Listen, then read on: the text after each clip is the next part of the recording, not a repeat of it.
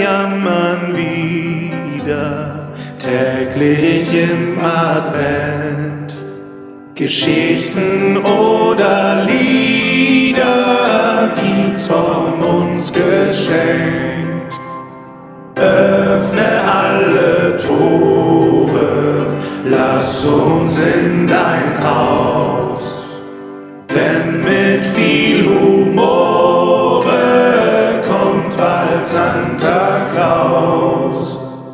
Eigentlich müsste ich mir jetzt eine schöne Fluppe anzünden, mein lieber Basti.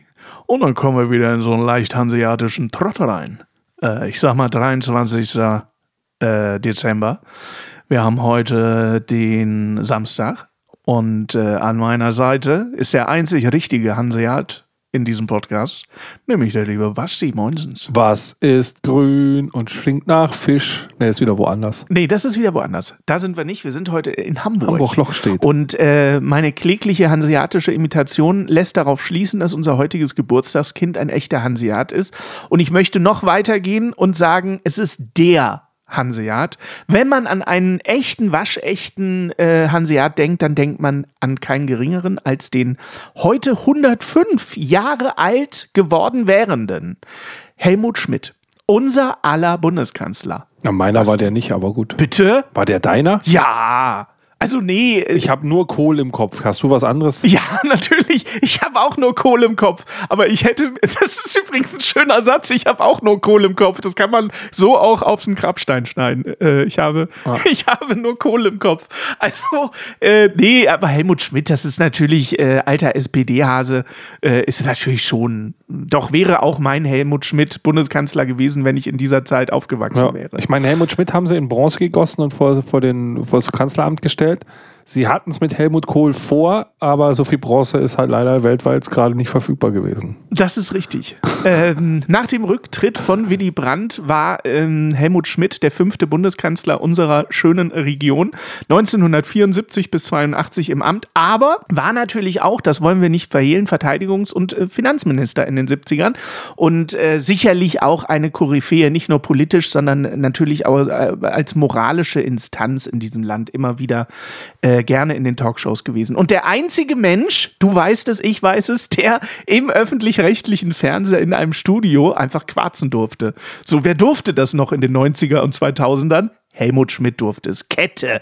Er hat Kette geraucht in den Studios. Es wurde einfach statt zwei Feuerwehrmänner wurden einfach 30 Feuerwehrmänner abgestellt, nur damit Helmut Schmidt beim Talk reden, äh, rauchen kann. Oder? Ich, äh, äh, es- ich äh, tue einmal kurz vom Thema ablenken, aber ich finde es so eine schöne Geschichte. Ja. Ich erzähle doch immer, äh, haben wir uns doch schon drüber unterhalten, dass mir diese Doku, nee, haben wir noch gar nicht drüber gesprochen, dass mir diese Doku über echt so gut gefallen hat hier. Ja. Äh, ja. Kim Frank und so. Ja. Und die waren ja eine der wenigen Bands in den 90ern und 2000ern, die live im Fernsehen spielen durften. Durfte man n- zu dem nicht nur Zeitpunkt durften, nicht. sondern auch wollten. Also die wollten gar kein Playback spielen. Ja. ja. ja. Und zwar habe ich jetzt rausgefunden, weil ich ihn so gestalkt habe und mir seine Podcast-Geschichten so reingezogen habe, die haben für einen Auftritt kein Geld bekommen, sondern die haben 30.000 Mark bezahlt für einen Auftritt, Okay. weil die mit einem eigenen Ü-Wagen angereist sind, weil die dortige Fernsehtechnik gar nicht damit klarkam, dass eine Band live spielt. Die wollten nur eine CD auflegen. Ach, und haben die lustig. gesagt, das ist kein Problem. Wir schicken euch einfach dann eine Stereospur aus unserem Ü-Wagen rüber und das ist wie, als würdet ihr bei der CD auf Play drücken. Okay. Und dann durften sie quasi auch live spielen, aber hatten quasi ihren eigenen Sendewagen mit sich dabei. Ah, spannend. Krass, oder? Okay. Wusste ich Wollte ich nicht. jetzt mal sagen. Also das heißt, der eine durfte im Studio rauchen, die anderen durften live spielen. Ja, cool. Cool. Ist ja nur eine Frage der Kosten. Diese Dokumentation, die dreiteilige, hat mir auch sehr imponiert. Die hat mir gut gefallen. da werden wir im Januar, glaube ich, nochmal drüber reden, dann im Podcast. Freue ich mich schon drauf. Sehr gerne. Das werde ich immer wieder erzählen. Die hat mein Okay. Leben verändert. Okay. Gut. So hart war es bei mir nicht, aber. Entschuldigung, jetzt habe ich dich voll rausgebracht. Nö, ist ja nicht schlimm. Ist ja nicht schlimm. Ich wollte bei Helmut Schmidt auch nur noch darüber reden, dass äh, er mir natürlich vor allen Dingen vor dem Hintergrund von Merkel und Scholz äh, alleine dadurch aufgefallen ist, auch schon als junger Mann, dass ähm, er einfach so ein Basta-Politiker war. Und ich bin ehrlich, unabhängig von der Partei, ich mag unfassbar gerne Basta-Politiker. Also keine, die rumschwurbeln und rumlabern und äh, nochmal alles fünfmal überdenken. Ich bin ganz ehrlich, ganz oben an der Spitze wünsche ich mir jemanden, egal ob männlich oder weiblich, der auf den Tisch haut und sagt, es wird jetzt so gemacht, wie ich das will. und da gehört der Helmut Schmidt durchaus dazu. Er war natürlich dabei auch Diplomat, aber wenn ich an Helmut Schmidt denke, ich weiß nicht, wie es dir geht, denke ich sofort an äh, die Sturmflut von 62, wo er als damals Polizeisenator einfach mal gesagt hat, jetzt kommt hier die Bundeswehr ran, äh, damit wir äh, irgendwie hier Land sehen, weil die Polizei wird es nicht regeln. Und dann hat er einfach so über seine Kompetenz hinaus die Bundeswehr da einfliegen lassen. Und äh, die haben tatsächlich dann noch sehr viele Menschen retten können auf äh, seinen Befehl hin. Und natürlich mhm. äh, der RAF-Herbst, ähm, daran denke ich auch. Er hat ähm, Martin Schleier geopfert, um ähm, da in Mogadischu die äh, Landshut zu stürmen. Ja. Auch eine Entscheidung, die man auch erstmal fällen muss. Und da kann man jetzt nicht 15 Jahre überlegen, sondern man muss Entscheidungen treffen. Und äh, daran denke ich, wenn ich an Helmut Schmidt denke. Der hat sich, er hat sich ja für Geiseln auch im Austausch angeboten. Das muss man sich ja auch mal vorstellen. Ganz genau. Das ja, ist ja, ja etwas, absolut. was du heute als Politiker gar nicht mehr machen Ach, darfst, quasi. Aber diese Entscheidung dann zu treffen als Bundeskanzler, es wurde ja mehrfach auch verfilmt, in Dokus gezeigt und sowas, das äh, nötigt mir bis heute schon enormen Respekt ab. Und und äh, ja. Schröder, natürlich ist Schröder jetzt äh, Persona non grata, vor allen Dingen in Hannover durch seine äh, Nähe zu Putin. Aber Schröder war auch ein ähnlicher Bundeskanzlertyp, also so ein Basta-Politiker. Ich mag das grundsätzlich gerne. Und wie gesagt, das ist aber geschlechterunabhängig. Ich kann mir auch eine Frau vorstellen, die Basta äh, drauf sein kann, aber. Sie darf nur nicht Olaf mit Vornamen heißen, wolltest du sagen. Sie darf nur nicht Olaf heißen, genau.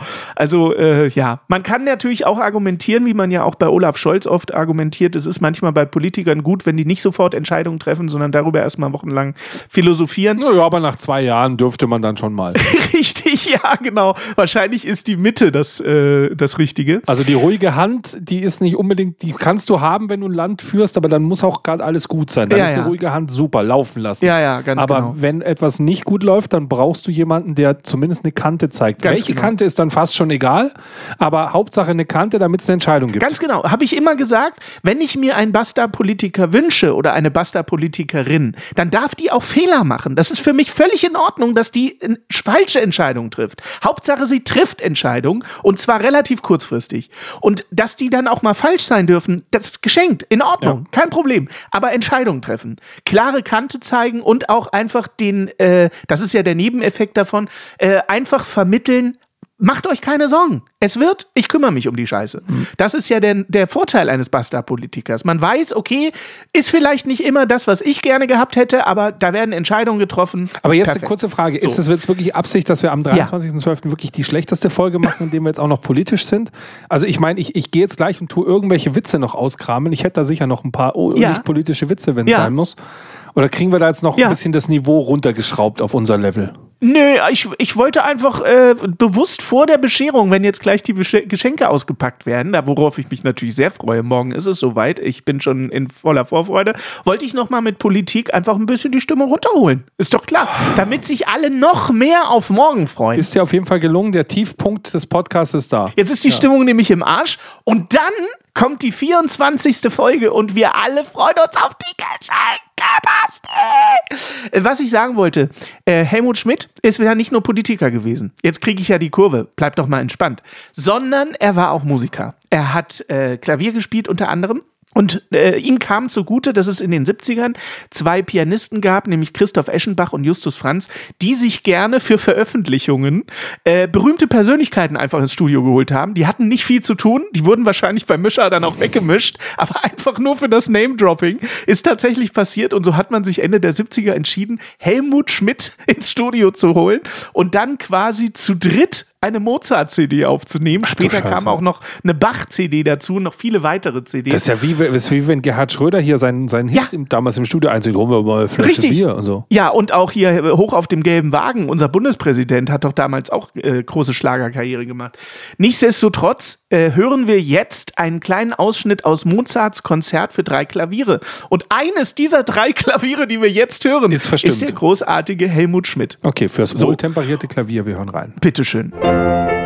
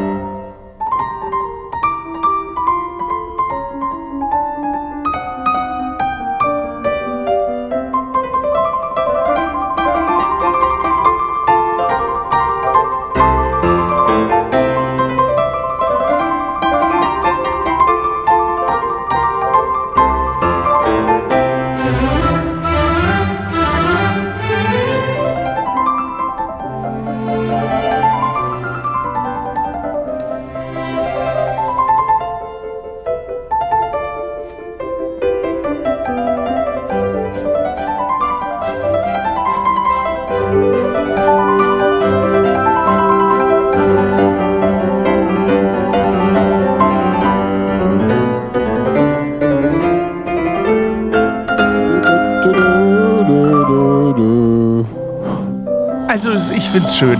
Ach komm. Nö, nö, Mann, ein bisschen erinnert- Klassik zu Weihnachten. Ja, ja, es, es erinnert mich so ein bisschen an, also ich war als Kind, war ich berühmt dafür, dass meine Eltern sind immer auf diese Musikschulkonzerte gegangen von meinem Bruder und ich war dann als kleines Baby und Kind immer mit dabei, Ja. damit ich auch ein bisschen Kultur genieße.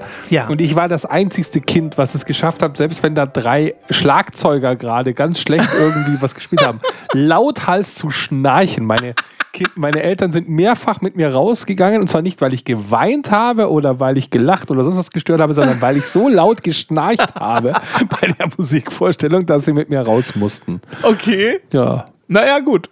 Ich wollte ja auch nur ein bisschen Hochkultur äh, wieder in den Podcast bringen. Ich muss ja immer so ein Gegengewicht zu dir machen. Nö, aber Mozarts Konzert für drei Klaviere, da, da, da hat er auch irgendwie, keine Ahnung, gesponsert von Steinway wahrscheinlich, oder hier. Aber ich finde es immer wieder toll, wenn man Mozart hört, man hört sofort diese Leichtigkeit von Mozart. Also ich behaupte, Ja, weil der in der rechten Hand, der ist ja nur am Dudeln, die ganze, die ganze rechte Hand dudelt den ganzen Tag. ich behaupte wirklich, ohne es zu kennen, einen Song von Mozart sofort zu erkennen. Das ist irgendwie immer dieses äh, Gedüdelte und so ein bisschen Ja. leicht und Ja, locker ja. und so, ja. Der hat immer so was Freches an sich. Mozart und Helmut Schmidt in einer Folge. Ich meine mal ganz ehrlich, mehr geht nicht vor dem Heiligen Abend, den wir morgen haben. Ganz ehrlich, Oder? dann werden wir morgen wieder dem Rock'n'Roll huldigen müssen. Ich halte es nicht mehr aus. Okay. Ich brauche mit dir jetzt endlich, endlich äh, Weihnachten. Jetzt, jetzt Ja, reicht's dann auch. ich Also freue wirklich, mich so. also es, nichts gegen die 23 Tage, die wir jetzt hier voll gemacht haben. Ja. Aber ganz ehrlich, jetzt reicht's dann wieder für ein Jahr. Äh, Ich sehe das nicht so. Ich fand es schön mit dir. Also äh, die 23 Türchen fand ich toll und ich freue mich sehr auf die Bescherung morgen. Endlich gibt's Geschenke. Morgen. Ah, morgen, Kinder, Ja, wird's was Endlich geben. morgen. Also morgen gibt's Geschenke, kommt gut in, die, in den Heiligen Abend rein Juhu. und trotz Weihnachtsstress morgen einschalten. Wird uns freuen. Bis morgen. Morgen der aufs Ohre, bald kommt Santa Claus.